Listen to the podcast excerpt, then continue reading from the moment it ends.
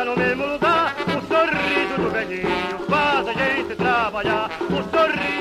Bom dia, boa tarde, boa noite, bem-vindos a mais um episódio do Desoncast. Aqui quem fala é sua co-host e líder do partido Ana Carolina, junto com o meu co-host Deck. Sou eu, o Deck, aquele que pede seus votos desde já, co-host dos meus queridos eleitores, meus queridos amados cidadãos. Venho aqui pedir que votem em mim mais uma vez para acabar com a corrupção. Chega, Brasil! Aí entra o jingle. Pra Brasil crescer é daqui de novo. De novo, ele já foi eleito. Nos sonhos dele, ele já foi eleito. É isso aí, é por isso que eu tô na camisa de força. Mas é, a gente tá aqui acompanhado dele. Bom, aqui é o Mac, eu sou cientista político charlatão e eu só tenho uma pergunta pra vocês. E o PT, hein? E o Lula? E o Lula? Pelo... Então, gente, caso vocês não tenham percebido pelas nossas indicações, pelo título do episódio, hoje a gente vai falar de tecnologia da informação. Isso mesmo. Nós vamos falar aqui sobre como as tecnologias evoluem, sobre Steve Jobs. Não. A gente vai, a gente vai falar hoje sobre política, fazer o nosso politizão anual, né? Que a gente fez o nosso último há um tempão, né? A gente, naquele último a gente trouxe o Igor, dessa vez a gente trouxe o Mac, que já participou de vários episódios aqui conosco também. E a gente vai fazer um bate-bola sobre a situação política do Brasil e do nosso vizinho, não é mesmo, Ana? Isso aí. Ano passado, quando a gente fez, eu sinto que a gente era ingênuo. Não sei porquê. Eu lembro daqui da época que a gente conversando, mesmo assim, eu tava na merda e de alguma forma a gente conseguiu ficar mais na merda. E olha, meu Deus, se ela soubesse que ia vir por aí. Né? Mas tiveram surpresas, tiveram surpresas, a gente vai falar delas agora, não é mesmo? Então, ouvinte, querido cabo eleitoral, já sabe, né? Vamos ouvir as palavras de quem sabe de política, que não sou eu. Então, vem com a gente.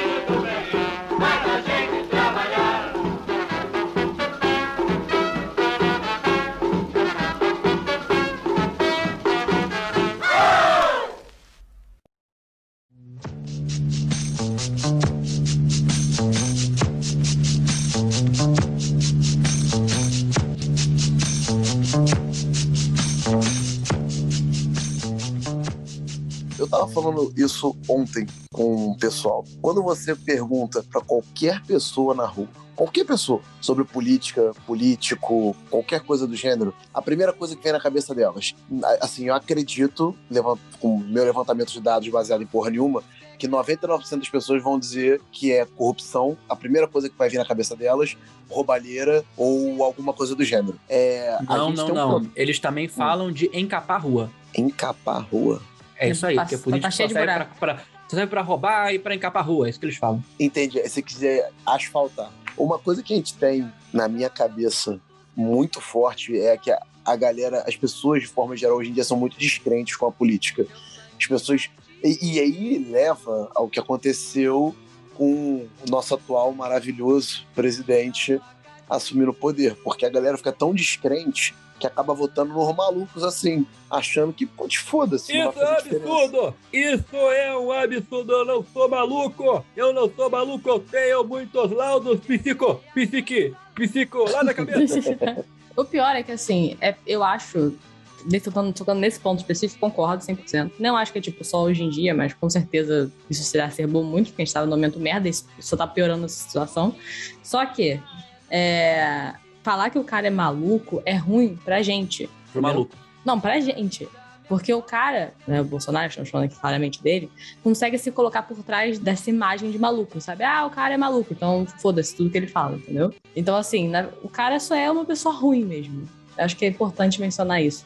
A gente fala que ele é maluco, ele, ele é maluco, mas eu acho que o maluco desmerece um pouco da, de forma negativa o que ele realmente é, que é um genocida. Eu não, acho ele, eu não acho ele maluco, não. Eu acho que ele só é extremamente despreparado e hoje em dia ele só tá maníaco por poder. Só isso. Eu acho que ele chegou num momento, ele chegou num momento que ele não. O que ele vai fazer agora? Tipo, o que ele faz? Sabe? Tipo, eu acho eu, também. eu tenho uma opinião. Eu tenho uma Fale. opinião. Jair Messias Bolsonaro sempre foi a epítome de um arquétipo do brasileiro que a gente nunca associa ele com. Ele sempre foi um malandro. Ele sempre foi um malandro que nunca fez nada, foi encostado em tudo e foi andando Quase empurrando 30 anos de, de deputado, não, porra, não criou projeto nenhum, não passou porra nenhuma, cara. filhotão do Centrão. Ele era, ele era o baixo clero com pernas e Sim. arminha na mão. Ele nasceu de um partideco, assim. Aí ele foi pro PTB. Aí Ah, talvez ele volte pro PTB. PTB. É. Partido de figuras incríveis como Roberto Jefferson e Cristiano Brasil. Porque Vossa Excelência provoca em mim os instintos mais primitivos. né? Eu não estou. Eu posso estar sendo irônico, eu posso não estar sendo. Nesse país tem muito, tem muito partido. É, não. E a gente vai pra depois o Partido Progressista, que de progressista não tem porra nenhuma, que é o PP. Muito né? bom esse nome. Partido do Maluf, partido do atual Arthur Lira, do Ciro Nogueira. É, Bolsonaro era da mesma bancada que o Maluf. Então temos Fala aí uma bela você. informação. Eu sou uma pessoa. Então, inclusive, pra quem está nos ouvindo, né? Eu gostei de estar brincando aqui antes que eu sou a pessoa mais leiga de entendimento político aqui da nossa dessa mesa de discussão, né?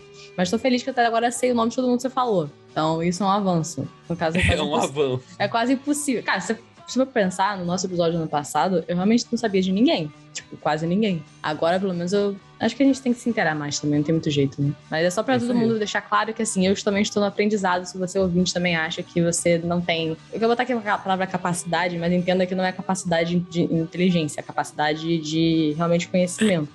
É de resiliência, porque você precisa de muita resiliência pra. É, se você quer ficar na ignorância e não passar ódio, é, eu percebo toda vez que eu vejo uma coisa sobre CPI, eu passo mais ódio. Aí eu passei a ignorar um pouco. Aí quando eu vejo de novo, eu passo mais ódio. Aí é um ciclo. Mas, Ana, pra você não se sentir tão ignorante, é, nos últimos dois anos, se você ficasse duas, três semanas sem acompanhar nada de política no Brasil, você, quando voltasse a ver, tipo, ah, o que, que tá acontecendo, você ia ficar completamente perdida. Porque é, é tanta coisa maluca acontecendo, tanto, tantas vezes, é tantas atualizações que não, não ia. Relaxa, não se sinta ignorante, não. Às vezes, o que você leu no domingo passado, se você for ver hoje, já nada mais faz sentido. Pois é. É quase o MCU da vida real, basicamente. Você perde o filme fodeu.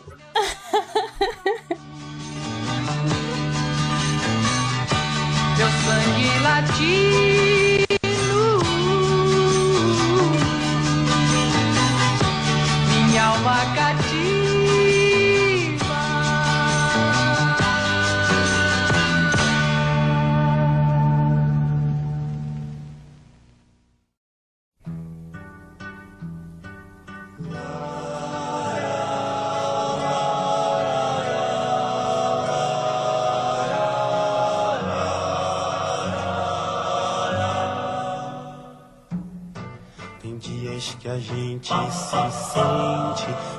quem partiu ou morreu. A gente estancou de repente, ou foi o mundo então que cresceu? A gente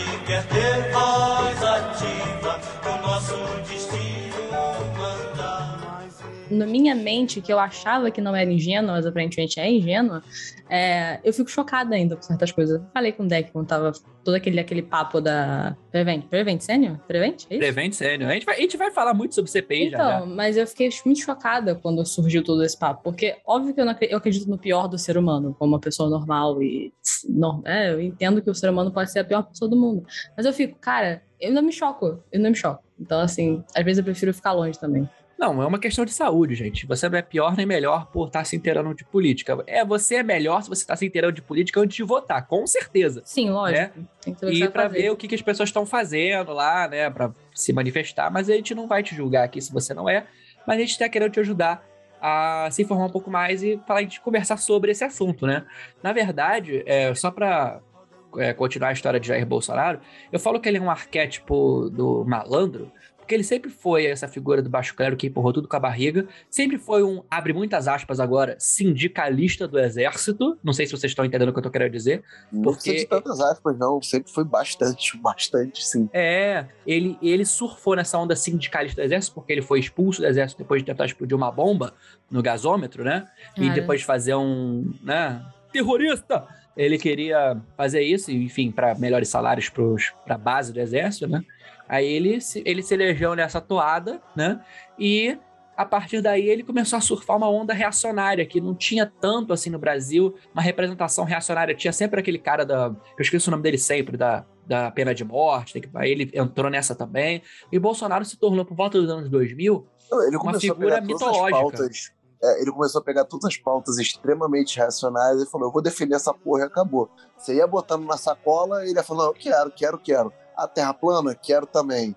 Porra, sei lá, unicórnios, donos do mundo, vambora. Qualquer coisa ele tá aceitando Não. só pra poder acumular. Unicórnios não.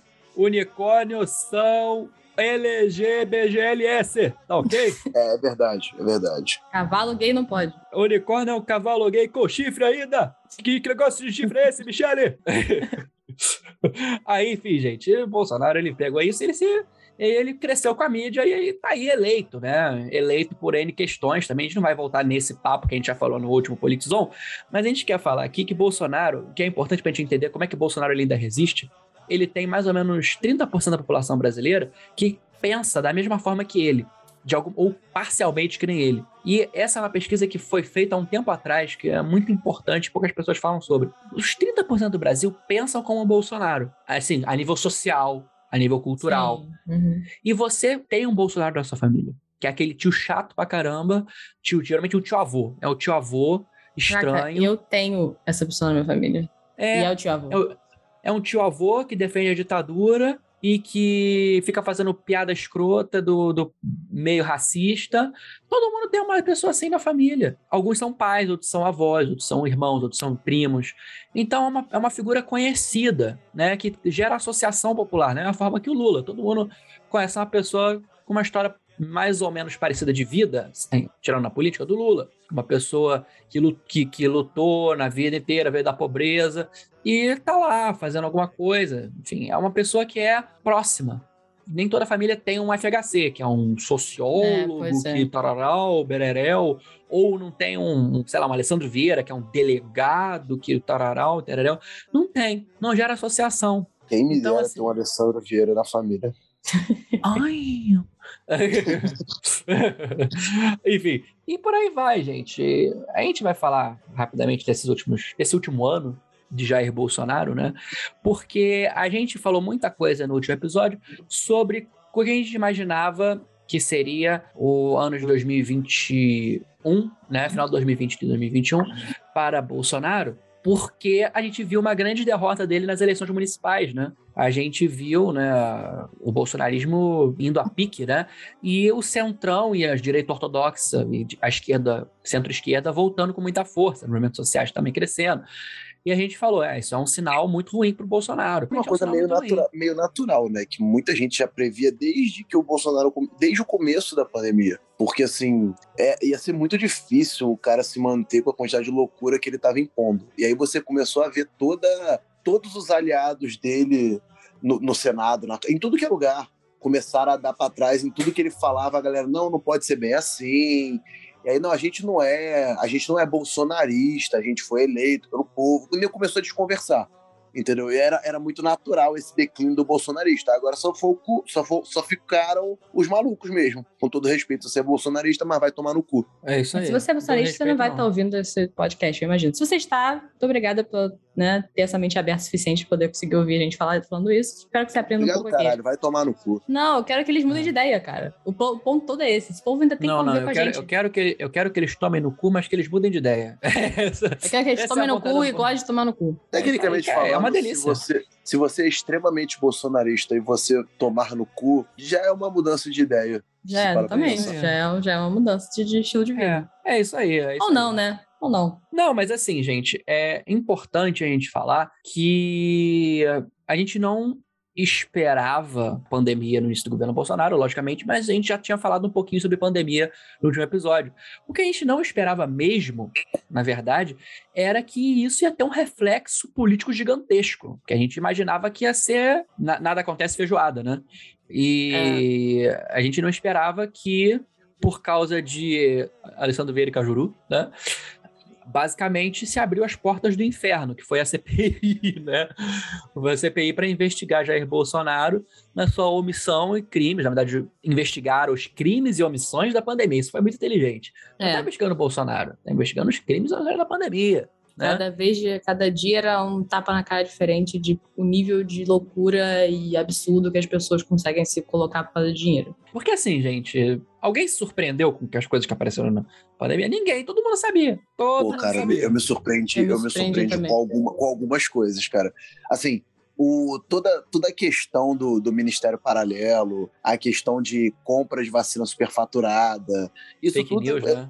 é, já, era, já era meio que esperado. Tipo, até aí tá tudo bem. É, Quer dizer, não que tá tudo bem. Eu digo, na minha cabeça eu já imaginava que isso tudo estivesse rolando antes mesmo de estar de tá lá. É porque Mas, isso é a assim, base do tiveram- governo. A gente já sabe que isso vai acontecer. É. É, é, então. Só que tiveram coisas. Por exemplo, pegar o mais recente mesmo, que foi pra coroar com, com chave de merda a, a CPI, que foi a questão toda da Prevent. Cara, eu não consegui acompanhar tudo porque eu fiquei assim. Eu fiquei Mal. mal, com algumas paradas. Eu cara. também. É, eu, eu assim. mandei o áudio pro deck eu falei, cara, eu não sei o que fazer agora a partir disso. É muito surreal pra mim, é muito inacreditável, assim.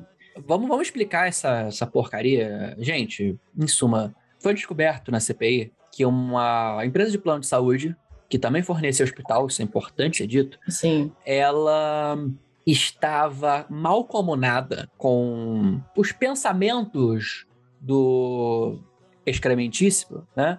E eu não estou falando se há um convênio, porque isso quem vai ver a, Poli- a Polícia Federal e o Ministério Público, né? Mas eles começaram a aplicar medicamentos sem comprovação científica em idosos, sem que os idosos tivessem ciência que estavam sofrendo um teste em massa. E o pior do que isso é que essa a diretoria dessa empresa, os cabeças da empresa, forçavam os médicos numa semi-religião quase a testarem em massa e não avisarem o idoso que isso era um teste. Sim. Ou nem as seja, famílias, era ninguém um- sabia o que tava rolando. Quando o cara morria, o nego só disfarçava e botava outro motivo pra morte do cara. Isso, tiravam E que quando, o cara, e quando o cara melhorava, era tipo, não, ó, viu? A gente deu esse remédio aqui, o cara melhorou. Aí, olha aí.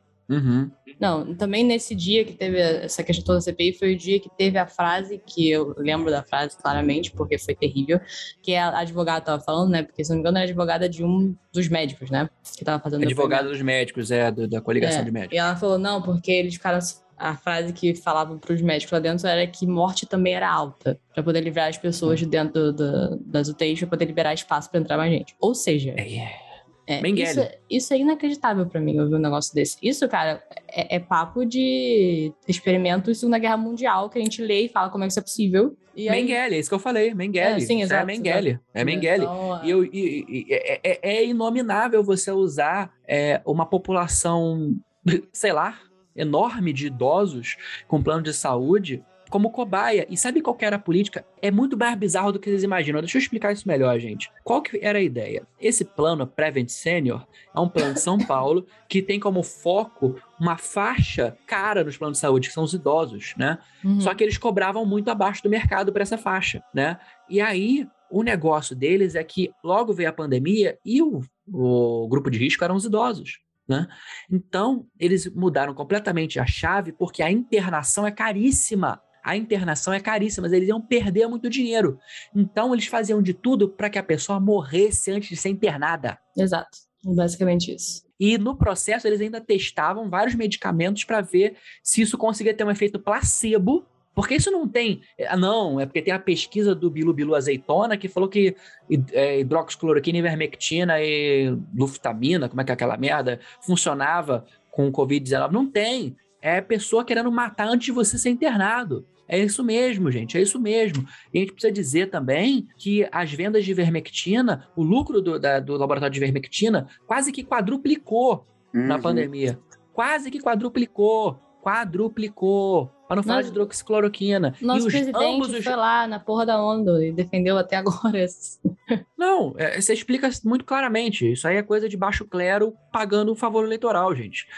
Além do- da questão de ele queria que as pessoas é, não ficassem em casa, continuassem com a economia e tivessem aquele efeito mental de estar com a caixinha de cloroquina, mesmo que não servisse de nada, a minha, a minha tese, a minha teoria pessoal, sem comprovação, na verdade tem até algumas comprovações, que ele estava pagando dívida de campanha porque os laboratórios e os, as lideranças né, os eh, desses laboratórios, desses dois medicamentos, financiaram a campanha dele. Com certeza, com certeza. É inacreditável o descaso com a vida humana, porque, tipo assim, a gente não tá falando. Quando a gente, tá, quando a gente fala de corrupção, né, normalmente, né, o que a gente vive há anos, é só o que a gente conhece, basicamente, do governo, então que a gente espera que seja assim, a gente não tá lidando com uma situação, uma situação externa tão bizarra quanto uma pandemia, que a gente nunca viveu na nossa vida, né?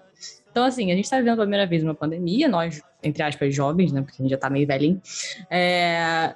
e considerando que, assim, a- nesse momento você não tá, a sua corrupção não tá simplesmente tirando dinheiro, que já é um absurdo, mas tirando dinheiro de escola, entendeu? E, e de saúde pública, que também causa morte, mas vocês estão entendendo o que eu tô dizendo. Você tá tirando, tá tirando possibilidades de salvar milhões de vidas que foram perdidas durante a pandemia por causa de lobby, esquema e, e- e dinheiro. E é- isso para mim é surreal, entendeu?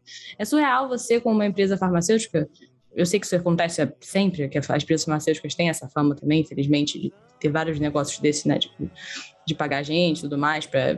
Anyway.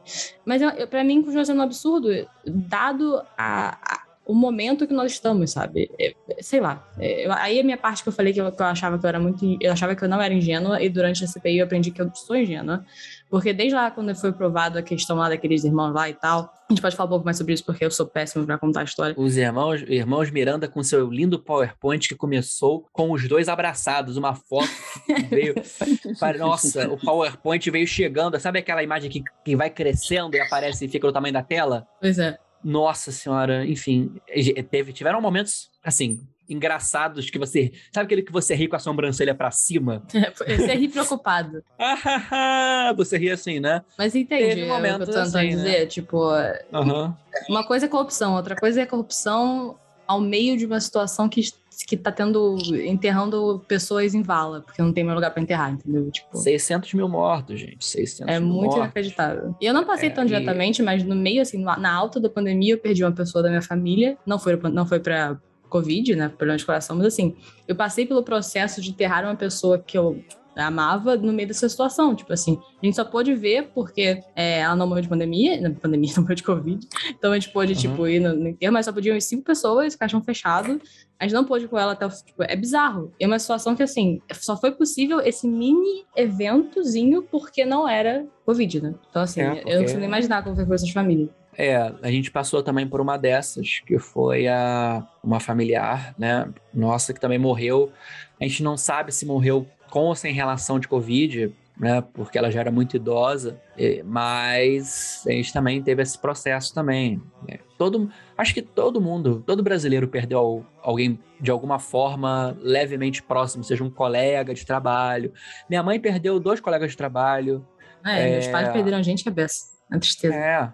Minha mãe perdeu dois colegas de trabalho. foram 600, 620 mil pessoas morreram. Todo mundo conhece alguém que, que, que morreu ou teve alguma coisa similar, cara. Sim. Foi muita isso aí. gente. Muita, muita gente. gente. Muita gente. Para não falar sobre notificação, né? Porque a gente descobriu também na CPI que eles mentiam nos atestados de óbito para marquear o número de morte por Covid, não da forma como os bolsonaristas achavam, né? Que eles, "Ah, eles colocam tudo morre de Covid. Não, morreu de menos. É, você Uhum. vê isso pela síndrome respiratória aguda, que triplicou nesse momento de Covid por razão misteriosa, né?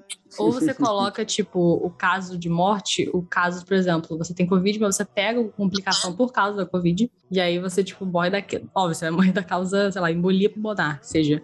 Mas porque você tinha Covid. Coágulo. É. Muitas pessoas morreram É. por causa de coágulo, né? E tem aquela história do dedímero. Eu tive Covid, gente. Eu tive Covid em fevereiro. Não é uma coisa muito legal, não, gente. Vou dar essa dica. Não é legal, não. Não é legal, não. É, Bater na o- madeira, que eu não peguei ainda. Também, assim, eu também tive, julho do ano passado, não recomendo. Até hoje tenho, tenho efeito colateral dessa merda. Tem um monte de coisa que pode dar. Tipo, uma conhecida minha também pegou e teve. Pô, teve o azar de pegar na época que ela tomou. No mesmo dia que ela tomou vacina. Tipo, ela tomou vacina sem saber que tava com Covid. Não, Foi o que aconteceu exatamente isso com a minha irmã. Exatamente Caraca, é isso. muito bizarro, né? E aí ela Aham. ficou com problema de é, trombose. Teve que fazer um monte de coisa. Ixi, Nossa, cara. foda, foda.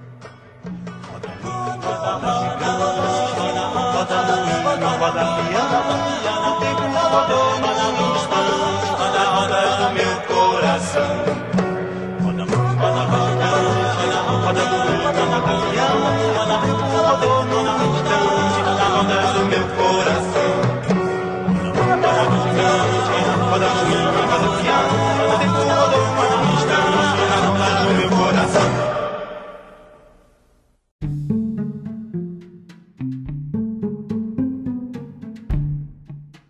Enfim, vamos falar mais especificamente da CPI. Eu acho que é legal a gente falar de alguns personagens e também falar do final, né? A gente precisa começar pela. Eu quero fazer que nem eu fiz com a Ana, porque eu fiz um resumão pra Ana recentemente e foi muito bom.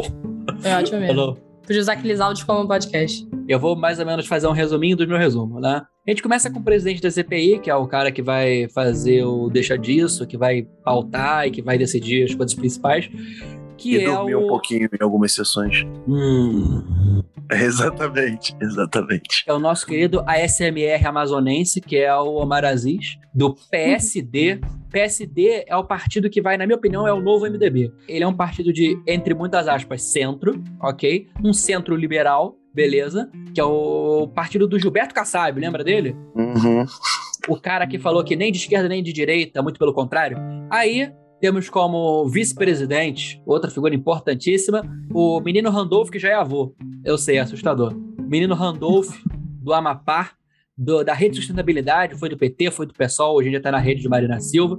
Ele é uma um ótimo senador, na minha opinião, merece todos os prêmios é, que ele sempre tem, uma figura ótima e tá aí como vice-presidente, uma figura central na CPI. É, outra figura extremamente importante, né, que é o relator. Relator é a função do acusador, é a pessoa que vai meio que fazer o relatório que vai ser votado no final.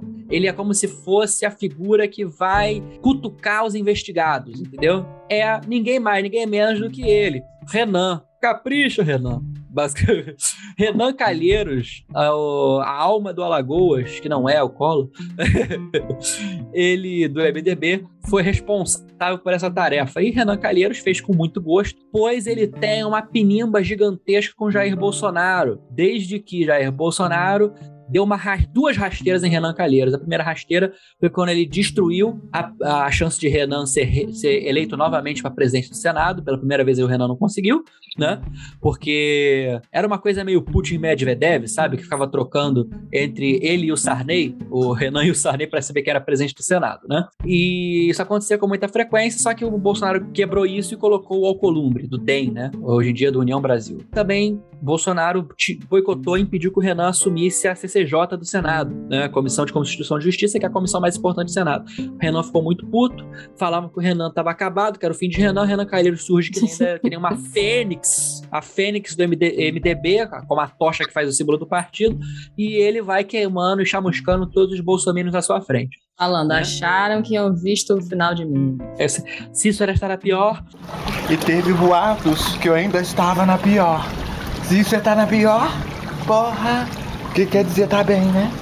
É. E Renan Calheiros vem aí tentando resgatar a sua, digamos assim, a sua biografia, né? Porque Renan Calheiros ele sempre foi uma figura muito próxima da ala social-democrata do MDB, né? Renan Calheiros sempre foi próximo de Lula, né? É um dos maiores aliados de Lula dentro do MDB, ou, ou talvez o maior hoje em dia, seja Renan Calheiros. Renan Calheiros é a pessoa que está hoje em dia, por exemplo, é, indo atrás de coligações para ver quem vai ser o vice do Lula, vice-liberal do Lula, entendeu? É, é bem, bem curioso, bem curioso. Mas, tirando o Renan Calheiros, tem os, tem os é, membros fixos, né?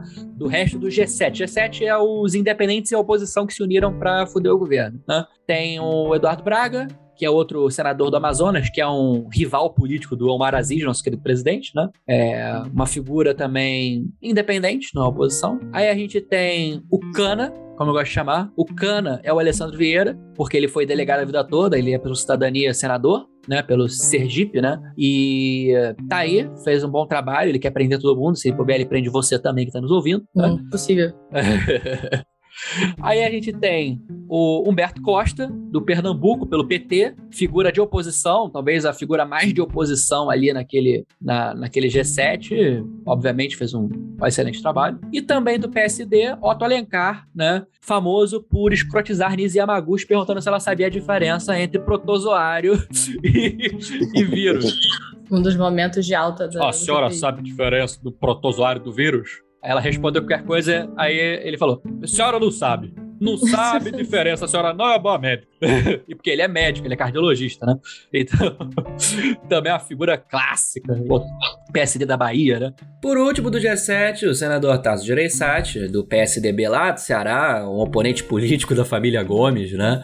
É, não pode ser esquecido, apesar dele nem sempre ser tão brilhante assim nas suas colocações, mas ele teve seus momentos, né? Sempre com a máscarazinha no queixo. É claro, a distância, por isso que a gente não vai questionar tanto.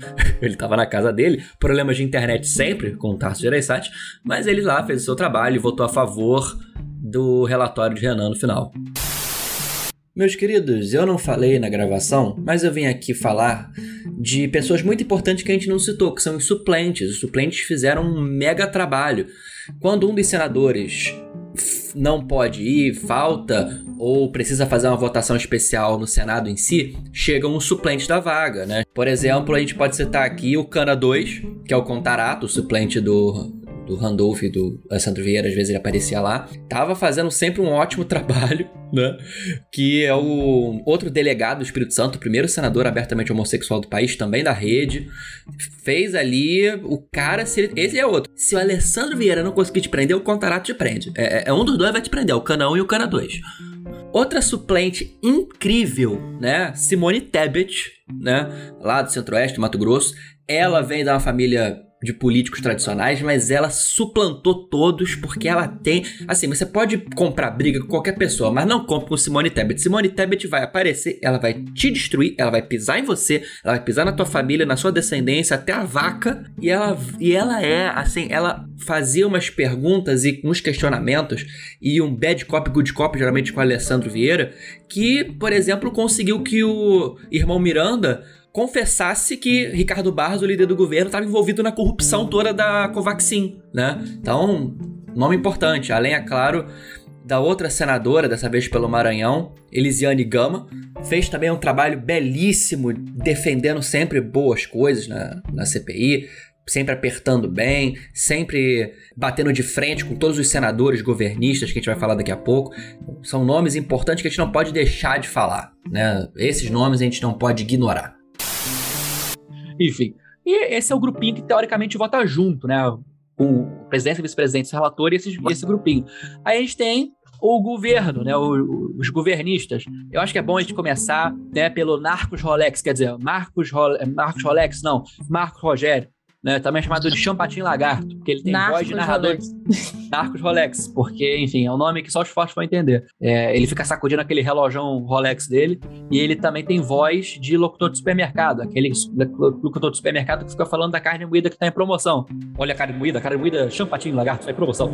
Olha só esse camarão que mais parece uma lagosta. promoção por 70 reais a carne. Né? É, não. Obrigado, Paulo Guedes. Sexo selvagem de um trilhão, um trilhão de um trilhão.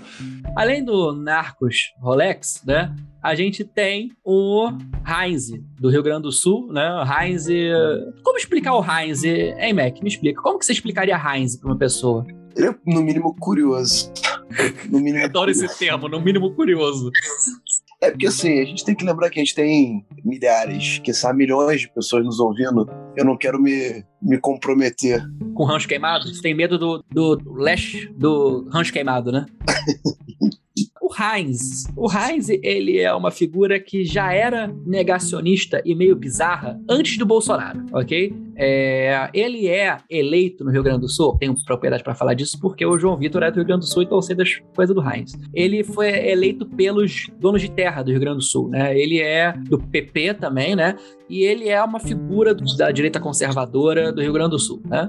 Então ele fica basicamente lendo as fake news do Zap durante a CPI e jogando isso para as pessoas escutarem pelo microfone, né? Você tá lá pra fazer caos, basicamente. Não, ele tá lá para ser um velho maluco. É isso. Ele é o velho maluco que sacode a bengala, é ele. É melhor sacudir a bengala do que outra coisa. Meu Deus do céu. Política brasileira, Ana. Você esperava o quê? É, É eu esperava né? outra coisa. É, é. Aí a gente tem também o Jorginho Melo, Santa Catarina, do PL, que eu vou resumir a participação dele quando falaram: e você fica defendendo um governo de genocidas? Aí ele respondeu, Jorginho Melo, mas de mão limpa, né? De mão limpa. Só suja de sangue. É. Então, resume, Jorginho Melo, né? A gente tem Fernando Bezerra, que ele... Fernando Bezerra, ele veio do PSB, que é um partido centro-esquerda barra centro, né? Mas ele tá no MDB hoje em dia, ele é o líder, do governo no Senado. Eu não tô falando que é por causa das várias emendas do orçamento paralelo, mas ele é conhecido por ser, dos governistas, a pessoa que é menos escrota, entendeu? E é talvez a pessoa mais vermelha, porque ele, ele, ele é meio camaleônico, ele muda de cor facilidade. Entendi, É. entendi. Gente, eu cometi um erro enorme nessa gravação. Eu esqueci de falar do senador governista, que é o Girão, também chamado de Gironha, porque Girão da maconha. Aí você se pergunta, Deck, ele usa entorpecentes, cannabis, o cigarrinho do capeta? Não. É porque toda a participação dele na porcaria dessa CPI foi ele, do nada, falando sobre a indústria da maconha financiando corrupção no consórcio Nordeste durante a pandemia. Qualquer coisa, tá? O assunto podia ser, sei lá, corrupção porque o presidente não quis contratar a Pfizer. Aí ele gritava lá, porque a indústria da maconha lá, não sei o que, consórcio Nordeste. Ele só fala de indústria da maconha. Impressionante. É, deve ser tipo aqueles caras que querem compensar alguma coisa. Porque não é possível, gente. A gente não pode deixar de citar aquela figura impressionante, né, aquela figura pujante, que é o senador Flavinho Bolsonaro, que é conhecido pela sua. Eu, eu ia falar narcolepsia involuntária durante debates, mas na verdade aquilo não foi uma narcolepsia, ele só se cagou mesmo e desmaiou. Mas. Caraca. É. Ana não lembra disso, não? Gente, eu não lembro disso. Não tenho memória Ele, ele, disso. ele 2016. literalmente, ele literalmente. É porque acontece, o pai dele conseguiu fugir do debate do jeito dele. O filho não tem, não tem esse gabarito, não tem essa pro- proeficiência. Então ele tinha que arrumar um jeito de não ser massacrado no debate. Dizem, né? Dizem. Há quem diga que de fato ele passou mal. É, ele fez questão de apresentar mais de 14 médicos diferentes comprovando que ele estava mal no dia. Aquele cu ficou frouxo. É, enfim, mas quem tá contando, né?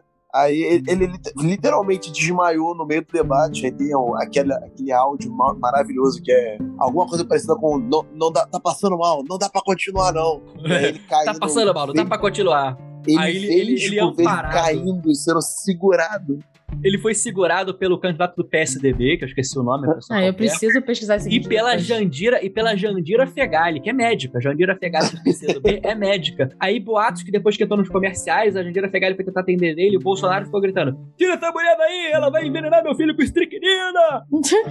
Deus. Eu até vou botar aqui pra levar pra ver esse vídeo. Eu, eu- tenho memória disso, mas eu não lembro. Acho que eu nunca vi essa cena. Foi em 2016, porque o Flavinho, Flavinho, na época deputado estadual, queria ser prefeito, né?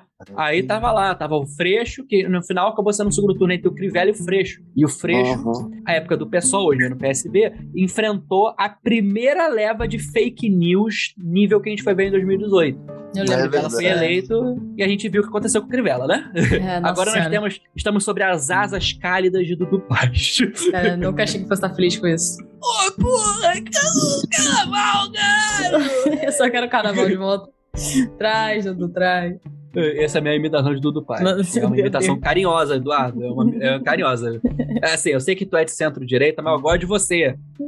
Na forma mais assim, amo te odiar. É. Aí, né, Flavinho. Quando o Flávio aparece na CPI, é porque ele tá, ele tá querendo defender ou intimidar alguém, entendeu? Por exemplo, se ele tá lá e tem alguém investigado, digamos assim, tá. Não sei, tá o general da ativa lá sendo investigado, sei lá, o Pazuello, ele aparece pra ele, ele ficar olhando pro Pazuello, só falta. Você consegue ver ele levantando a plaquinha, Pazuello. Meus amigos de Rio das Pedras vão te pegar, hein? Fala isso não, Pazuello. Ele só falta levantar isso. E quando ele tá lá com alguma pessoa cujo depoimento é, realmente vai ser muito a favor da oposição, ele fica lá pra ficar escrotizando. Ele é um. Imagina que é um menino mimado, orgulhoso do fundão da sua sala. Aquele que, que você não sabe como passa de ano, mas passa, beleza? Riquinho, escroto, com o poder de um microfone que pode ser aberto a qualquer momento durante a sala. Na aula de sociologia. Aterrorizante mesmo, porque eu vivi isso. a gente sabe muito bem quem é. Exato. E essa pessoa hoje em dia é uma pessoa gay. Quem diria? Exatamente. O, o homofóbico é gay. Escutou, Carlos? ah, eu adoro escrotizar essas pessoas que nunca vão nos ouvir. Aí, Eu não sei, não sei nem se ele escuta a gente. eu não sei. Qual a marca de caixa d'água, você acha? Enfim.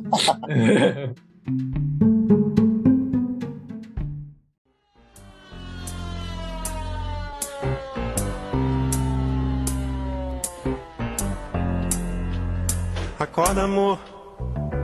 Eu tive um pesadelo agora. Sonhei que tinha gente lá fora, batendo no portão. Que aflição era dura. Numa muito escura viatura. Minha nossa santa criatura. Chame, chame, chame, chame, chame ladrão, chame ladrão. Acorda, amor. Mas, mas, aí é basicamente é isso, né? São essas figuras da CPI. Esses governistas, eles tentaram fazer o escarcel, tentaram fazer o inferno na Terra, não conseguiram. Renan caprichou no seu relatório, porém, infelizmente, devido à pressão de Do SMR. o maior roncador do norte do país, é, e também do outro senador da Amazoniense, que é o Braga, ele retirou a queixa de genocídio e trocou por crime contra a humanidade. Aliás, eu acho legal a gente falar aqui, né, os crimes que o- nosso querido Pandemito, ele foi aqui, né, sugerido para que seja investigado, né, foi indiciado. São tipo Posso 11 falar? crimes, não é isso? Epidemia com resultado morte. 10 a 15 anos de reclusão. Essa é pesada, hein, gente? Infração de medidas sanitárias. Um, um mês a um ano de prisão e multa. Hum, nada demais. Emprego irregular de verbas públicas. Um a três meses de detenção ou multa. Só isso. É, incitação ao crime. Três a seis meses de detenção ou multa. É, falsificação de documento particular. Isso aconteceu. A CPI conseguiu pegar um documento que o governo conseguiu errar no inglês. Caraca, gente. Né? Um a cinco anos de detenção ou multa. Caraca. Charlatanismo. Charlatanismo, três meses a um ano de detenção. Eu amo isso. Ai, eu, amo você, eu amo isso. Eu amo você ser julgado por charlatanismo. Essa palavra é muito boa. É, porque ele é um charlatão. Prevaricação. Ele prevaricou, como diria o Omar Aziz, né? Três meses a um ano de detenção. Crime e responsabilidade. Aí, enfim, depende. Tá aqui. Crime contra a humanidade com resultado morte. Isso aí a gente vai pro tribunal de Haia. Que eu, eu, honestamente, são os crimes de Bolsonaro. Eu acho, eu acho que vão empurrar essas investigações com a barriga até ele sair do governo. É isso que eu ia falar. É isso que eu ia falar também. E eu pra acho- A gente, a gente tava trocando essa ideia esses dias, Matheus, e eu vou repetir o que eu falei pra você. No começo da CPI, todo mundo falou: não, a CPI não vai acabar em pizza, não é isso que vocês estão que vocês estão achando, isso aqui não é bagunça e tudo mais. Só que olha só, atualmente a gente depende, vamos lá, do Arthur Lira pra alguma coisa acontecer. Ele não vai fazer nada. Em outro ponto, em outro Instância. em, em outra instância, do Aras. O Aras, ele, por mais que há quem diga, corre certo, Matheus, que ele vai arregar, as- a- abrir as pernas, vai foder com o Bolsonaro pra poder garantir a vaga dele no Supremo, eu acho que não. Eu acho que ele vai se, se manter fiel, porque ele é burro desse jeito. E quem mais que pode fazer alguma coisa? É, a Câmara, o Senado já tentou, o PGR já tentou, hum, acabou. Não tem mais. Ele vai ficar nessa daí. Ah, é. Tem o Tribunal de Haia, que a gente sabe que, por mais que seja um tribunal sério e confiável, se eles tiverem todas as provas resumidas e, e traduzidas na mesa deles agora, eles vão demorar cinco anos, pelo menos, analisando tudo. Isso se eles quiserem fazer o Bolsonaro de um exemplo mundial do tipo, olha o que a gente é capaz de. Porra, respeita essa merda. Então, assim, o cara vai ficar aí tranquilo. Ele vai ficar tranquilo. Como Eu diria o ministro, que- como diria o ministro dele, a minha previsão é tranquilo. E pra mim segue assim até o final do mandato. Sexo selvagem. A minha opinião, a, a minha opinião é o seguinte: é, eu acho que você tá certo. Só que eu vou fazer uma comparação aqui agora. Péssima. Péssima comparação, já peço desculpas, tá? Imagine que você está na rua e você se cagou. Você fez uma arte barroca inominável nas suas calças, ok? Interessantíssimo. Todo mundo sabe que você se cagou, você está fedendo. Uhum. Você sabe que você vai precisar se limpar eventualmente, ok? Você sabe disso. Você pode fingir que não está cagado, mas você está cagado. Eventualmente você vai precisar ser limpo. E outra coisa, quando você está nessa situação, você não é tão bem recebido, entendeu? Eu acho que essa é a situação do Bolsonaro. Ele cagou nas calças. Eventualmente vão ter que limpá-lo. Ok? Isso na- nessa limpeza significa prisão, porque os crimes que ele estão aqui colocados são imprescritíveis. imprescritíveis. Sim. E eu vou eu digo, eu digo uma coisa pra tu, que eu, que eu acho e porque eu vi vídeos falando sobre isso. E a minha, a minha opinião é a opinião dos outros, porque eu não tenho pauta suficiente pra falar sobre as coisas. É, mas eu achei interessante, eu acho que faz sentido. Porque eu tava vendo essa questão toda sobre o impeachment, barra prisão, barra próxima né, é, eleição que vir aí, que acho que pode até a gente dar um, um- uma puladinha pra falar sobre isso também. É, quando. Nesse momento que ele tá, como- exatamente o que você falou, o cara tá sujo pra cacete. O cara tá na merda, concorda? Ele tá. Uhum. Todo mundo sabe. A gente tá aqui vendo, não tem o que ele vai fazer, certo? Se ele tivesse um impeachment pra ele agora, eu acho que isso talvez seja a questão dele não querer ir a. Tipo assim, não aceitar o fato dele ter um impeachment. Porque pra ele seria melhor, em questão de. Aqui olhando com a parte de, de publicidade, tá? A parte Aham. de, de marketing da vida. Sim, Porque sim, o cara de tá- mitologia. Mitologia, exatamente. Porque assim, é, o cara, ele, ele tem que ter essa narrativa de, de coitado. E se ele tiver isso, ele consegue pelo menos manter os fiéis dele nessa É narrativa de tipo, coitado. é tipo Peraí, o. Trump com, Ele com situação ele tem o da- da impeachment. fraude. Exato. Ele, precisa não pode desse. ser falível, entendeu? Não, É eu acho, exato. Assim, se ele não tiver impeachment, pode ser assim, pode estar nego no dia 1 de janeiro, depois que ele oficialmente não é mais presidente, na porta de Brasília, lá do tipo, vamos te levar daqui pra cadeia, pra ele já é vitória, porque ele, não sendo impeachmentado e não sendo preso durante o mandato dele, ele pode dizer com todas as letras: olha só, é, eu sempre falei que ia fazer um governo sem sem corrupção, sem roubalheira, que eu não ia ser igual ao PT os Cambá 4. E assim, independente do que, do que seja dito, ou provado, ou o que seja, o cara não foi condenado a nada. Se ele não foi condenado a, nada, ele vai continuar com esse discurso, falando, não, eu sou. Eu, eu, eu não sou corrupto, eu não sou nada, porque não Mas foi aí, condenado. mas aí eu tenho uma visão um pouco diferente. Eu acho que ele poderia falar mais isso se ele fosse impeachmentado. Por quê? Se ele, se ele sair, qual vai ser. Supor, não, não leva nada, ele não é preso, tá? Ele acaba, ele acaba o governo. Qual vai ser a ideia agora aqui? Ele teria que ir para um segundo turno. Certo? Tipo, qual qual seria a desculpa dele de não fazer um segundo turno? Ele vai tentar fazer o segundo turno e ele vai perder descaradamente, pelo que a gente tem hoje, né, com dados. Ele vai perder em E vai, primeiro, se e vai ser humilhado, entendeu? Óbvio que ele pode virar e falar, não, é fraude, blá, blá, blá, mas assim, é uma humilhação no fim das contas, entendeu? Então, assim, eu acho que pra- quando eu vejo ele usar essa narrativa de, de coitadinho, eu vejo mais. Seria melhor pra ele se ele fosse impeachmentado. Porque ele poderia É, usar na essa verdade, desculpa. Ele prefe- eu acho que o ideal pra ele é quando ele fosse ver que ele fosse sofrer um impeachment, ele meter um collar, que é fazer uma renúncia. Exato, exato. Entendeu? um embora. E eu acho que ele só não faz isso porque E- ele tá com o cu na mão. Isso, na verdade, eu vou te falar por que, que ele não faz. Porque Bolsonaro, ele tem realmente medo de ser preso. Ele Sim? tem medo de ser preso e ele tem mais medo não dele ser preso, ele tem medo dos filhos serem presos, especificamente o Carluxo. Entendeu? Bolsonaro tem medo do Carluxo ser preso. E Bolsonaro ser preso, ele vai ficar com o cu na mão, vai ficar com medo de tomar banho no, no, no chuveiro público, ele nunca vai mais vai soltar o, o sabonete na vida, mas ele tem medo que os filhos sejam presos. Bolsonaro tem medo da família, pela família. O, o grande negócio é assim. O que, que as pessoas estão fazendo, inclusive com esse negócio, com, com esse relatório da CPI? Pegando a família dele, porque a família é toda encalacrada, entende? E aí essa que, essa que é a parada do Bolsonaro, entendeu? Eu acho que se houver um grande acordo nacional com o Supremo com tudo, e com o Temer, a gente vai ver é, um alívio para a família e para ele, entendeu? E aí, sei lá, uma, falam muito de Bolsonaro desistir de ser tentar a presidência ano que vem e ir para Senado pelo Rio de Janeiro. Só que não vai ser fácil não, gente. Não, não vai mesmo. Sabe Não por vai. quê? Se fosse um ano, um, um ano no- de dois, duas vagas, ele tirava a vaga do que era do Haroldes. E ele Flávio talvez entrassem, não sei.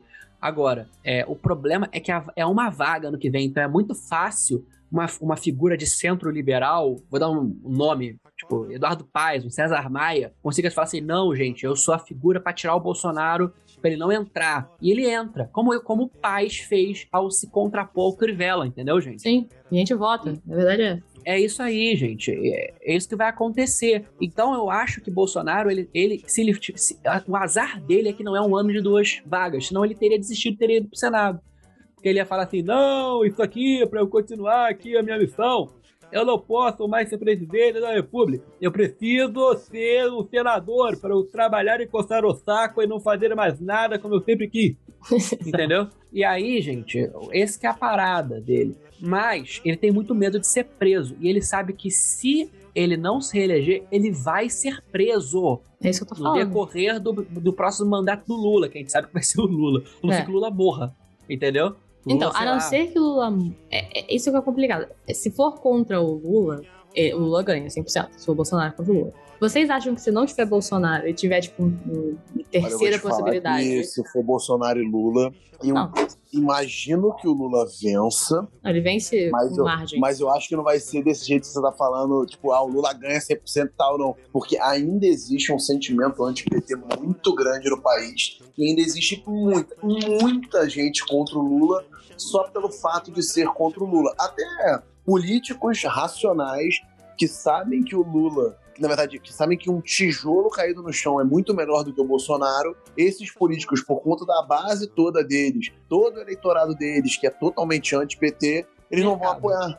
Do mesmo jeito que o Ciro no, nas últimas eleições, ele podia, sério, ele podia ter garantido a derrota do Bolsonaro. Era só ter falado, olha só, o, o Haddad é um filho da puta, eu odeio o PT, mas esse outro cara é um filho da, é um filho da puta maior. Então, assim, eu tô dando apoio. O que, que o Ciro fez foi pra Paris, tomar champanhe. Diz, diz que foi escrever livro, que foi estudar, os caras quatro a tomar no cu, entendeu? Sim. Não, eu, eu Olha, isso, agora mas eu você vai ser assim, destruído pelos Cirominions, hein? Você vai ser destruído pelos Cirominions Assim agora. ainda existe chegar- os Iraminions, cara. Existe, eles são mais chatos que os Bolsominions. Puta que pariu. Eles são, eles são mais chatos que os bolsominions, porque eles herdaram uma coisa do Ciro, que assim, até o, Bolso, o Bolsonaro, quando ele não, não quer discutir, porque ele não pode, porque ele é um idiota, ele dá um deboche, ele ignora, ele vira sair de, ele finge que não te ouviu.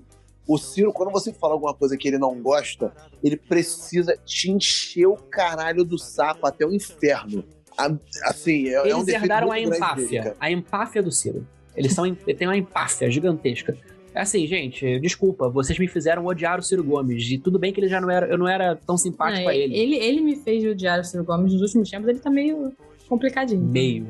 É, meio. eu É porque- digo meio porque.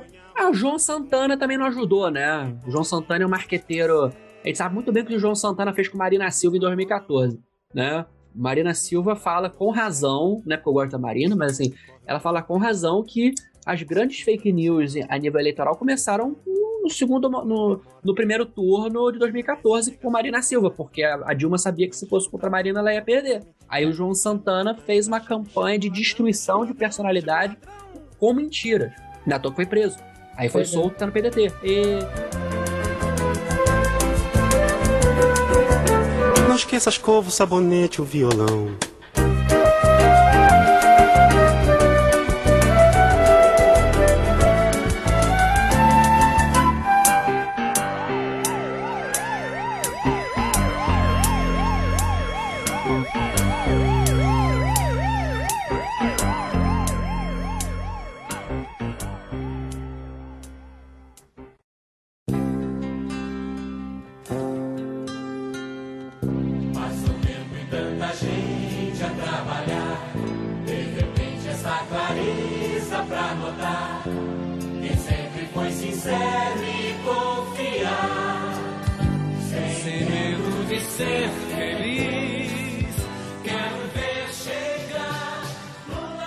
Mas mudando completamente de assunto relacionado ao Ciro Gomes, eu acho, respondendo o que você disse também, é, eu acho que o Lula, na verdade, tem uma boa chance de ganhar em primeiro turno, dado a economia. Porque, na minha visão, é uma campanha fácil de você incutir na cabeça da, da população geral. Por quê? A economia, estando como está, o preço do alimento estando como está, do, do gasolina estando como está, independente de você ter um auxílio é, de, de- mataram, Bolsonaro matou a Bolsa Família e vai fazer o Auxílio Brasil, né? Como é que é agora? Essa merda aí. Sim, é. Que basicamente ele destruiu uma política pública de 20 anos de idade pra fazer uma merda que vai acabar no dia que ele parar de estar lá na, na presidência. Até porque no dia que ele ofi- oficializou, né? No dia que ele divulgou tudo sobre o projeto dele, você podia virar e perguntar: beleza, pô, interessante, você vai tirar dinheiro de onde pra fazer isso? Ah, não sei, vamos, vamos ver. Ah, você planeja gastar quanto pra botar o projeto funcionando? Ah, Dinheiro. Vamos pensando aí, vamos pensando aí, a gente vai gastar dinheiro. Tá, mas co- como é que você vai começar esse projeto aí? A, como é que você vai começar a engatilhar ele? Ah, Escrevendo num papel. Ai, É, gente, a pelo amor de vai- Deus, a gente faz vai mais dinheiro. no dia lá. Só faz mais Tipo, dinheiro. Imprime mais dinheiro aí. Pô, vai, vai. Ana, não brinca, não brinca com isso, porque depois de tudo que eu já ouvi do guru do seu presidente, Eu não É duvidaria foda. que ele virasse. Eu não duvidaria que ele virasse. Não, é fácil. A gente vai ter agora 10 bilhões para investir. A gente tá imprimindo agora, vai pegar, botar na sacola e vai levar lá para pagar essa porra toda. Caraca. A sacola do Guanabara, né? É. É só o que falta. É só o que falta. É tudo em nota de 200, essa merda, esse desgraçado, esse Paulo Guedes, enfim. De um trilhão, um trilhão, de um trilhão. Paulo Guedes, você é um merda. Paulo Guedes, mentiroso, enganando a rapaziada. Mas, é, de todo modo, eu acho o seguinte: com essa situação econômica, é muito fácil você pegar assim, você, brasileiro médio, lembra quando você fazia churrasco? Lembra quando você comia carne? Então, quem era o presidente? Eu... E agora, com o Bolsonaro, o que, que você faz? Você não come nem ovo. Você come arroz, feijão e você come pelancas e ossos.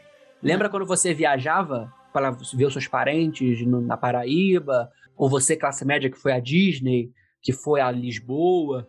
Dólar dois onde reais. você vai agora? Você não viaja. Viu como é que é uma campanha com uma mensagem que ela é fácil de transmitir? Eu não tô falando que vai ser fácil, mas é uma campanha que ela não tem muito, não tem muito meandro, entendeu?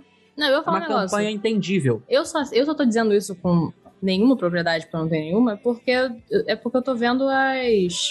Como é é o nome disso? Não é estudo, é pesquisas, né? Uhum. É, e atualmente, nas pesquisas, ele ganha no primeiro turno. Então, assim. O Lula tá com 40 a 45% dos votos. Pois é, sem bizarro. contar os brancos e nulos. Isso é muita coisa, gente. Sem ter campanha. É muita coisa. É muita coisa mesmo. O Haddad teve isso no segundo turno. O meu medo é surgir uma, uma terceira opção, entendeu?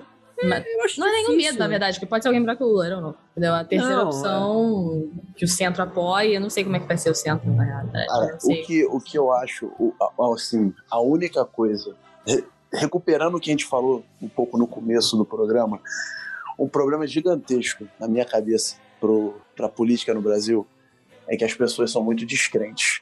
Acho que a única solução seria a gente pegar o, o próximo presidente teria que ser agindo não, pelo amor de Deus, não concordo com esse maluco, não concordo mesmo, mas alguém que posasse com a imagem que o Dória coloca pra muita gente do tipo, eu sou rico, eu não preciso de dinheiro, por isso que eu não roubo. É, eu pego, tá vendo aqui meu salário? Eu tô doando aqui pra um monte de coisa. Tá vendo isso aqui, ó? Tô fazendo pra ajudar os pobres. Bem, o Dória é um idiota, porque ele parte do pressuposto que todo mundo é classe média alta. E, enfim. e- e- apertada.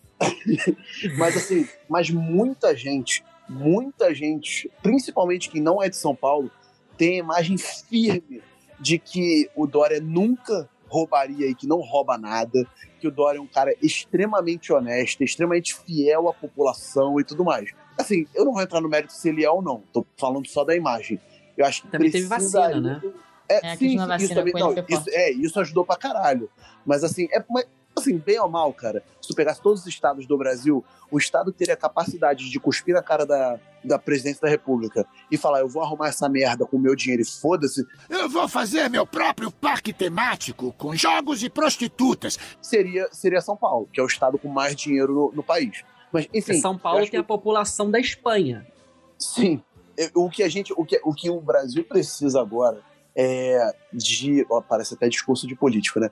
O, na minha opinião, eu acho que é, é muito alguém que entre pra colocar essa mentalidade do tipo, cara, olha só, tá vendo como eu não sou um filho da puta? Pra trazer as pessoas de volta pro, pro, pro espectro de, cara, dá pra você acreditar no cara que tu tá votando. Você não tá só digitando um número qualquer na urna porque é outro cara que vai te roubar. Dá pro cara resolver alguma coisa, entendeu? E a partir disso, a pessoa acreditando mais, ela vai se engajar mais, ela se engajando mais, ela vai cobrar mais. E porque assim, a verdade seja dita, o Bolsonaro não foi não foi impeachmentado ainda, porque você não teve uma manifestação de, sei lá, 10, 20, 30 milhões de pessoas no final de semana na rua dizendo que quer um maluco fora da que, que é um maluco fora. Teve muita gente reclamando, sim, mas teve um monte de maluco apoiando, entendeu?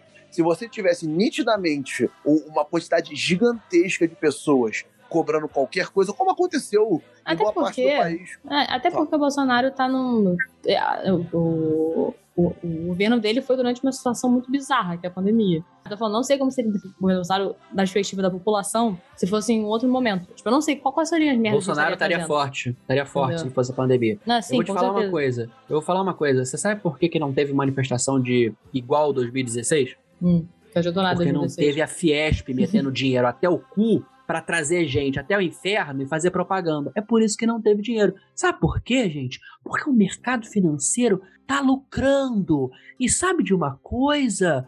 Você sabe qual é a diferença entre um astrólogo e um investidor do mercado financeiro? Não sabe o que tá acontecendo. Não sabe o que vai O segundo tem aceitação social para ser maluco. É verdade. É só isso. Porque tal, o, o, o Paulo Guedes falou que ia fazer o, o, o que eles não querem que não faça de jeito nenhum. Aí o Paulo Guedes falou assim: não, mas vai ficar tudo bem. Sexo selvagem, hein? Aí ele fala assim: beleza, acredito no Paulo Guedes. Isso aconteceu ontem. Aí eu fico olhando. Vocês são crédulos, né? Gente, o mercado financeiro é composto majoritariamente por pessoas crédulas. Sério, muito crédula. É Muito crédula. E é por isso que eu falo, gente, mercado financeiro também tem dessa. Tudo bem, você tem que ter as contas públicas saudáveis, você tem que saber fazer os investimentos. Mas puta que o pariu. Depender do mercado financeiro para fazer política pública, para guiar um governo. Gente, se o mercado financeiro descobrir que vai lucrar com a sua morte, eles vão investir e ganhar dinheiro com a sua morte. Como tô fazendo. Como tô fazendo aí. Como estão fazendo? Então, puta que o pariu. Puta que o pariu, puta que o pariu. Tô falando aqui no Bolsonaro agora. Mas, assim, eu concordo com o que o João falou, a nível de precisamos de uma figura com a imagem de gestor. Mas eu acho que já vai ser suficiente uma figura de centro-esquerda que faça um governo keynesiano, né, um governo de centro-liberal, como o Lula fez em 2002, gente. O Lula, 2002, 2006, fez um governo keynesiano. Foi um Mas eu governo acho, de eu acho centro. muito difícil a massa brasileira votar pra esquerda agora, cara. Acho muito difícil. Não, porque... eles não vão votar pra esquerda, eles vão votar no Lula, é diferente. É diferente. Essa que é a parada. O, o- Mas muita gente, muita gente ainda tem essa ideia, por mais idiota que pareça, muita gente ainda tem a ideia de que o Lula é comunista maluco. O Lula de esquerda. Aí, enfim, Mas aí eles falam, esse mesmo povo que fala isso, muitas vezes, é o povo que acha que o Dória é comunista. Então, assim. É, é eu acho, na aquilo, verdade, gente. essa é- é- não é a maioria, é uma minoria muito alta. Fala muito. Eu concordo com a Ana, eu concordo com a Ana. É isso que eu tô falando. O pobre, o pobre, a população brasileira que hoje em dia tá com insegurança alimentar, inclusive, vocês sabiam, gente, que 31% da Venezuela tem insegurança alimentar, no Brasil é 40%. Venezuela. É, pois é, né? Coisa legal, coisa gostosa de escutar. Eu acho que a população geral, especialmente os mais pobres, estão voltando com, pro Lula com força por ra- razão. Assim, cara, não dá pra ser, não, não ser uma figura como o Lula, porque o Lula deixa- eh, fez a gente ter comida no governo Exato. dele. Eu a gente conheço gente. tinha. Eu conheço gente que, assim, bem mais é, em cidades que pensa assim. Que são ah, conservadores, são evangélicos, são católicos, são pessoas que não entendem o que a esquerda fala muitas vezes, mas o Lula fez. O Lula é o Lula. É. É. E o Lula é carismático, querendo ou não. É carismático. Isso é, companheiro. Ah, companheiro, vem cá. Ô, pra mim a principal qualidade do Lula é que ele, ele teve capaci- uma capacidade, uma facilidade muito grande de fazer uma coisa que você não vê outros políticos fazendo, que ele dialogava com todo mundo. Ele batia a boca, ele batia o pé, mandava nego tomar no cu, enfim. Mas ele, ele era o cara que conseguia sentar naquela porra daquele congresso, na frente de todo mundo, e falar: olha só, vamos trocar uma ideia. Vamos fazer um bem bolado aqui pra todo mundo. Ah, mas você pode criticar o cara com um monte de coisa, cara, mas ele conseguia passar muita coisa só trocando uma ideia. E é isso, Ele é isso que a gente fazia precisa, política. cara. A gente precisa... Ele é político. Exato. Pra fazer brilhar nossa estrela.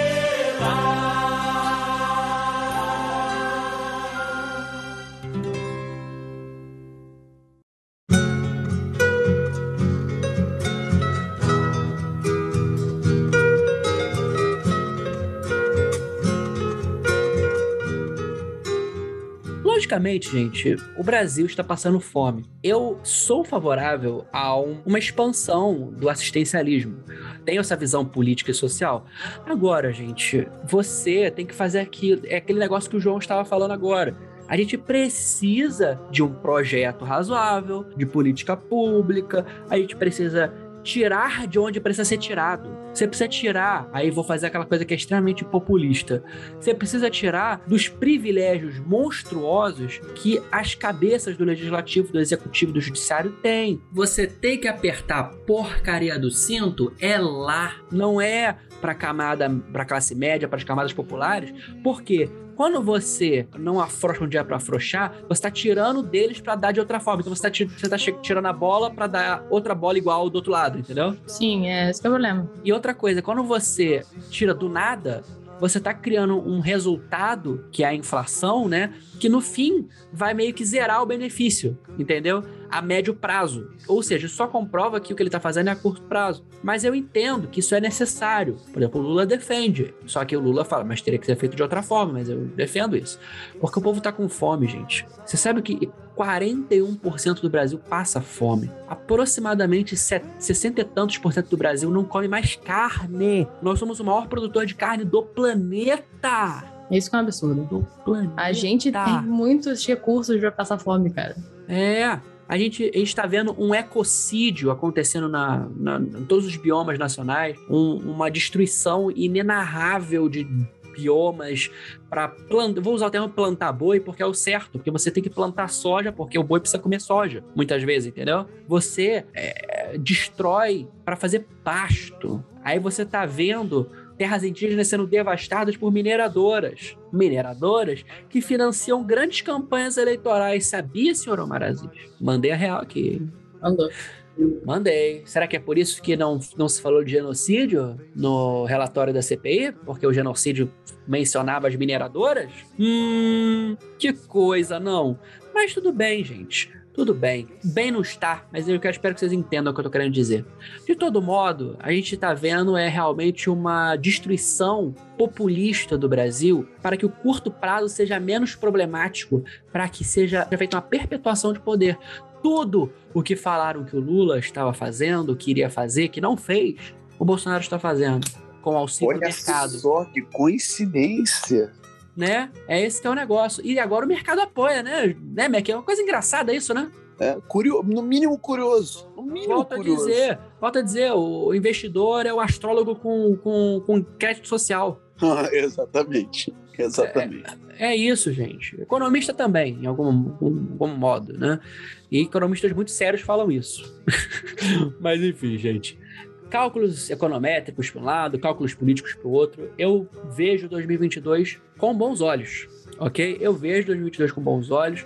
Eu honestamente acredito que vai ser aquilo mesmo. O Bolsonaro vai ser forçado e se forçar a se candidatar. Ele não vai passar de 22, 23%. E eu acho que é muito provável que o Lula ganhe em primeiro turno. Eu acho prov... não é muito provável, mas acho provável. Eu acho provável dada a situação econômica do país, independente do, do Auxílio Brasil. Eu acho que, eu acho se que ele- depende, acho que depende muito, muito, muito, muito dos próximos 20 dias, que é o período que tanto o Lira quanto o Aras têm pra sentar em cima das coisas da CPI e ver como é que eles vão reagir. Porque eles têm. São 30 dias, né? Depois do negócio todo que eles têm pra manif- se mani- manifestar, fazer alguma coisa, falar alguma coisa. É, o Lira, imagino que vai continuar quieto, porque ele tá sentado em 70 pedidos de impeachment.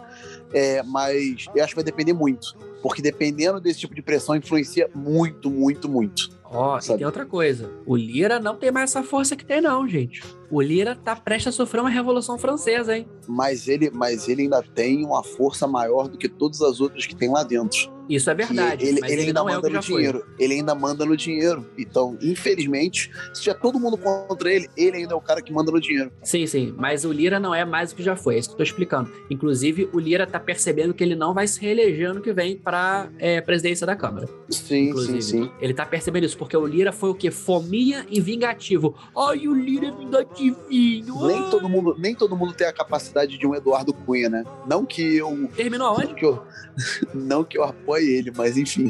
Ser um- uma pessoa boa de política não quer dizer que você seja um bom político para o seu país. Esse é o caso do Eduardo Lira e do Eduardo Cunha. Você saber fazer não quer dizer que você faz o bem. Quem sabe faz a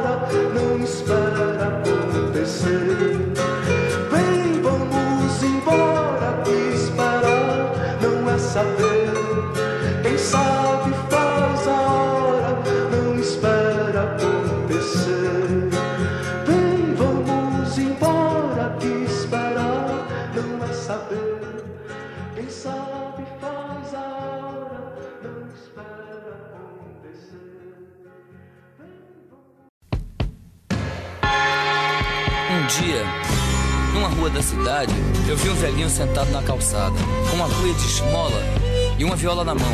O povo parou para ouvir. Ele agradeceu as moedas e cantou essa música que contava uma história, que era mais ou menos assim. Eu nasci há dez mil anos atrás. A gente tentou aqui fazer um resumão de política, política internacional, de CPI, de merda, de caralho, de Paulo Guedes fazendo sexo selvagem com você, né? Comigo não. Aqui nesse momento. Não, foi- ah, tá sim, aqui você não tá percebendo. Nesse momento. Paulo Guedes é. ele é sutil, né? Você, É você- ele, é sneak, ele faz sneak attack, ele tem alta destreza. Alta destreza. né? Ele manda o dinheiro para as Ilhas Virgens e ninguém vê. É isso. Tristeza. É, meu filho, é, meu filho. Será que a gente vai sobreviver ano que vem?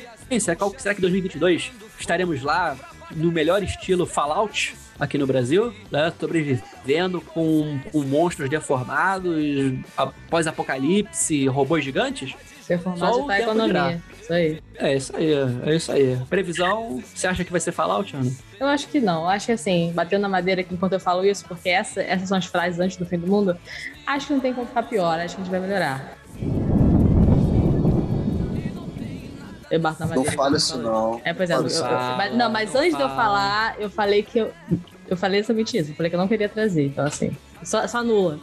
Filha da puta, tem um cavaleiro do apocalipse agora, só porque você falou isso, cavalgando pelos céus, pegando fogo, e ele é o Bolsonaro! Meu Sua Deus. desgraçada! Eu vou fuder com todo mundo, tá ok? Ah, ah, ah, ah.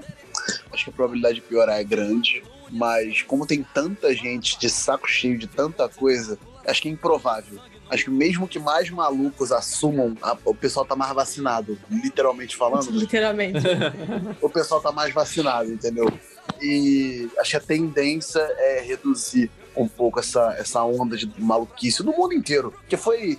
É, é meio que um padrão, né? É, veio uma onda de galera muito radical, seja para um lado, seja para o outro. A galera assumiu o poder, fez as maluquices que queria, que precisava fazer. E aí a tendência é começar a voltar uma galera mais moderada e mais pró-diálogo. Mas aí é aquela coisa, né? Só o tempo e a burrice dos brasileiros que vai, vai poder dosar certinho quando que isso vai começar. Não, olha, eu confio no Brasil. O Brasil, historicamente, de 30 em 30 anos, ele, ele dá um. Ele dá um- uma piscadinha de olho de cada vez e vota no maluco, já percebeu isso? É, Mas não, ele tem tem. 30 É, é a mesma, a mesma onda.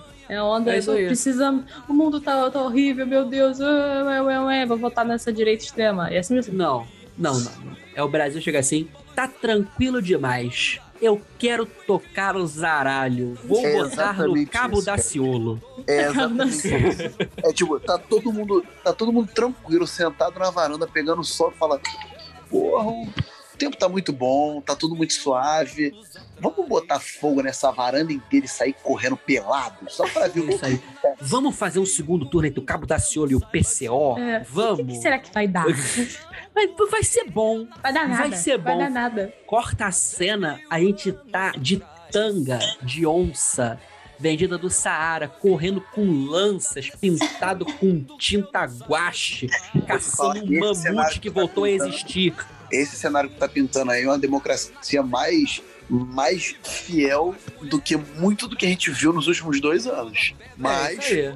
quem, quem sou eu pra julgar, né? É. Quem é. sobrevive fala. É, garanto que nem o Cabo da Ciolo nem o PCO vão fazer o que o Bolsonaro fez. É, meu filho, é, a gente tá muito fodido, mas pelo menos a gente tá rindo, né? Vai ter carnaval, vai estar tudo bem. Tony Vai ter um volta puta carnaval do Eduardo Paes. Ele quer botar É. década de carnaval. E não confundir puta carnaval com carnaval de puta, se bem que pode muito bem ser a mesma coisa no nosso Pô, se, caso. tratando, se tratando de Eduardo Paes, é um pouco dos dois. Um pouco Oi, ai, tem que terminar esse episódio com o Eduardo Paz, Vai ser um ninguém de ninguém, porra! Aê! Fecha a curtida, acabou, porra!